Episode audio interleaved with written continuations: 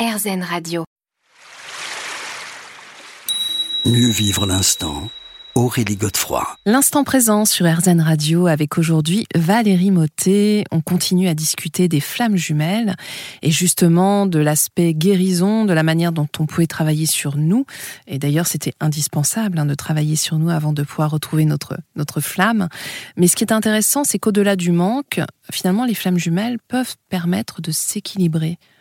Oui, parce que quand on arrive à cette euh, phase de complétude après la, guérison, en fait, ça veut dire qu'on a équilibré nos énergies, notre polarité, parce qu'on est tous, euh, on a une partie féminine, une partie masculine en nous. Euh, et là, on trouve un équilibre, et c'est comme tout dans la vie. les excès, on sait bien que les excès, c'est pas terrible. Ben là, c'est un équilibre, une harmonie de nos de nos polarités en fait. Alors aussi bien de, nos parties euh, euh, masculines, euh, détermination, que de nos parties plus intuitives en fait, plus sensibles, et être bien évidemment à l'écoute de notre cœur hmm. plutôt que de notre tête. Et ça c'est c'est pour tout finalement. C'est d'aller au fond de notre cœur et de travailler sur notre chakra du cœur. Mais alors comment on fait Valérie Motet c'est alors, il peut y avoir des exercices via la méditation, via la visualisation.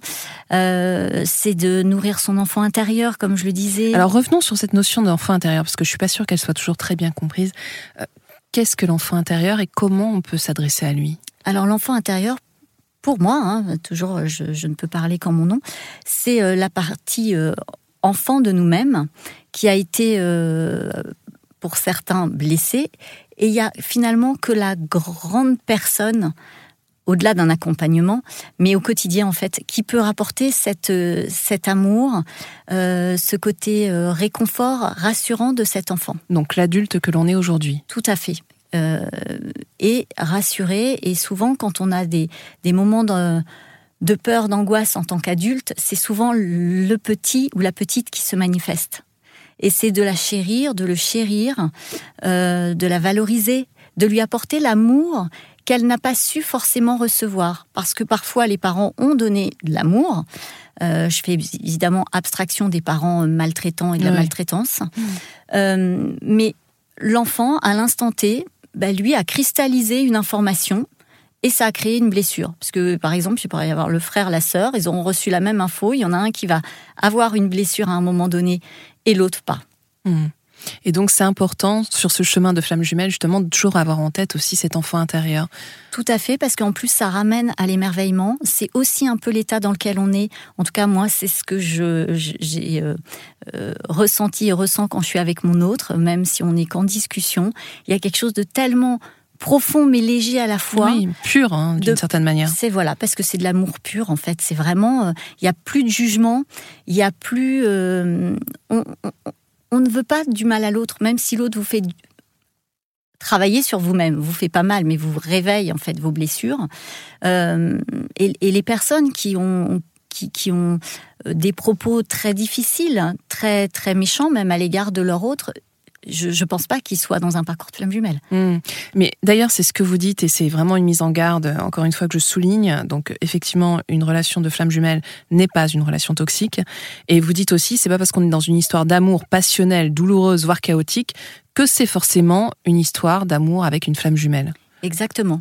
Euh, c'est vraiment à comment dire, c'est, euh, ça se vit en fait. Et on, si on est honnête avec soi, parce que j'ai été aussi dans une relation toxique, donc je, je savais au plus profond de moi que c'était pas bon pour vous, que c'était pas bon pour moi. Mmh. J'y retournais. Euh, alors qu'avec mon autre, y a, ça, ça a été souffrant bien sûr, mais pour pour ma guérison, il, il ne m'a jamais maltraité. Mmh. C'est très très important d'avoir tout ça en tête. Euh, on se retrouve dans quelques instants pour, euh, pour la fin de cette émission. Mais j'aimerais juste qu'on se sépare, euh, je demande de manière temporaire, avec cette très jolie citation. Vous dites On ne cherche pas sa flamme, la reconnexion ne se calcule pas, elle vous prend par surprise. On se retrouve dans quelques minutes. Mieux vivre l'instant Aurélie Godefroy. L'instant présent sur RZN Radio, votre émission hebdomadaire. On se retrouve déjà pour la dernière partie de cette émission sur les flammes jumelles avec Valérie Motet. Alors c'est passé vite, hein, mais euh, justement, alors en parlant de, de temps, est-ce qu'il y a un timing pour rencontrer sa flamme, Valérie?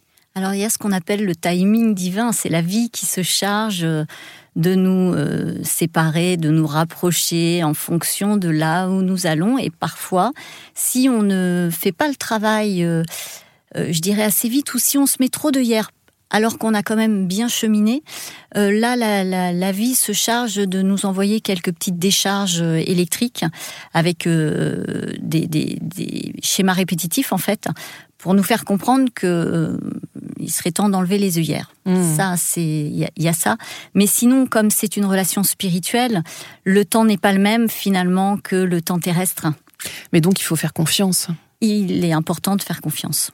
Et alors, si euh, la flamme jumelle n'est pas euh, forcément spirituelle, enfin, est-ce que ça peut être une personne qui n'est pas engagée sur un chemin d'éveil spirituel? Ou en tout cas qui n'en a pas connaissance Alors peut-être que que l'un des deux jumeaux n'aura pas connaissance du, mot, enfin du mot euh, flamme jumelle, mais en tout cas, au moment de la reconnexion, saura bien intérieurement qu'il se passe quelque chose que qu'elle n'a jamais vécu avant et qu'elle ne vivra jamais plus. C'est quelque chose de tellement vibrant, de tellement puissant, de tellement lumineux. Euh, voilà. Après, euh, de mettre des termes dessus, bon, pas forcément. Mm. Parce que je vous dis, moi, j'ai, en 30 ans, j'ai découvert le terme il y a 4-5 ans. Euh, et j'en ai parlé à mon autre. Oui, oui. Mais ce que je voulais dire, c'est est-ce que c'est forcément une personne qui elle-même est engagée ah, sur un chemin? Spirituellement. Alors, je pense que euh, peut-être pas au départ, mais elle a quand même une part euh, intuitive et hypersensible développée. Et elle a, à mon avis, une forme de spiritualité. Alors peut-être certains euh, une, foi religieuse, mais en tout cas, c'est un parcours de foi avec un grand F. Donc, il est impensable que l'autre, à un moment donné, n'ait pas une forme de spiritualité, quelle qu'elle soit. Hmm. Et alors justement, j'imagine que vous avez eu pas mal de, témoignages. Est-ce que c'est c'est des rencontres qui arrivent euh, souvent à votre à votre sens ou finalement ça demeure quand même assez exceptionnel? Alors, je crois que la vie met sur notre chemin, quand on avance à une certaine fréquence, des gens qui vibrent à la même fréquence, puisque j'ai jamais vu autant de gens autour de moi ces dernières années être dans un parcours de flamme jumelle, et là, pour le coup, elles sont vraiment dans un parcours de flamme jumelle. Euh, mais il est important pour revenir à la citation euh, que vous aviez euh, énoncée tout à l'heure. On ne cherche pas sa flamme jumelle. C'est pas parce que c'est un effet de mode. Ah, ça a l'air super la flamme jumelle. je vais essayer. Je vais essayer. Oh, lui, c'est ma flamme jumelle. Oh, elle, c'est ma flamme jumelle. Non, ça se réfléchit pas du tout ça se calcule pas. Euh, c'est un contrat d'âme et c'est les âmes qui décident et la vie nous met sur notre chemin notre autre si on a décidé ça avant notre, avant, hmm. avant pardon, notre incarnation. Voilà. Mais alors, justement, vous, qu'est-ce que vous donneriez comme conseil à une personne qui vit cette expérience? Parce que c'est quand même très déstabilisant. C'est très déstabilisant, c'est très souffrant. Euh, tant qu'on tant qu'on n'a pas euh, checker ça, ben, comme je disais précédemment, c'est qu'à un moment donné, c'est d'être honnête avec soi. De lâcher prise aussi. De lâcher prise, euh, d'accueillir. Donc, lâcher prise, c'est accueillir. Euh, mais c'est de ne pas nier ni refouler ses sentiments.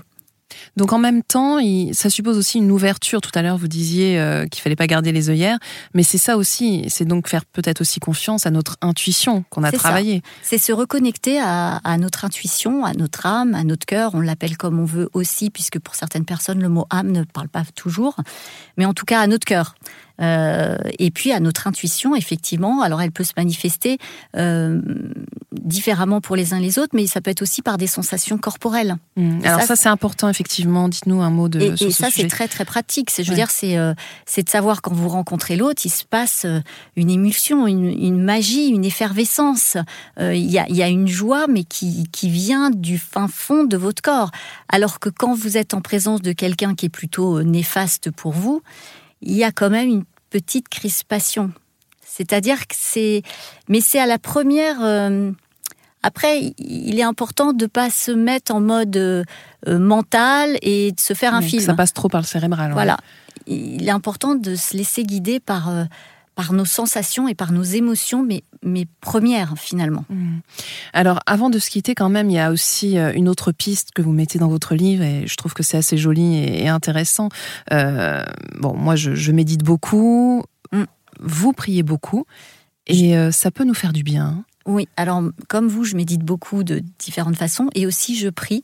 en tant que médium, bah, je canalise et les anges et les fées, c'est propre à ma personne, hein, je, ne fais aucun euh, prosélytisme, mais en tout cas, elles, euh, ont été force de proposition et, de conseils sages, on va dire, et c'est elles qui m'ont ouvert à la gratitude, parce que ça aussi, la gratitude, c'est important, et puis la prière, effectivement, envoyer de la lumière et de l'amour, quel qu'il même quand une personne vous fait du mal, c'est changez-vous de fréquence et ne renvoyez pas de la haine ou de la colère. Euh, accueillez votre colère, en revanche, pour la transmuter, mm. mais renvoyez tout de suite automatiquement de l'amour et de la lumière. Eh bien, euh, ça demande du travail, mais on va s'y coller. Ça va être la bonne résolution de la rentrée. Merci infiniment, Valérie Motet, d'avoir été avec nous aujourd'hui. Merci pour euh, votre invitation et ce moment de partage. Merci à vous.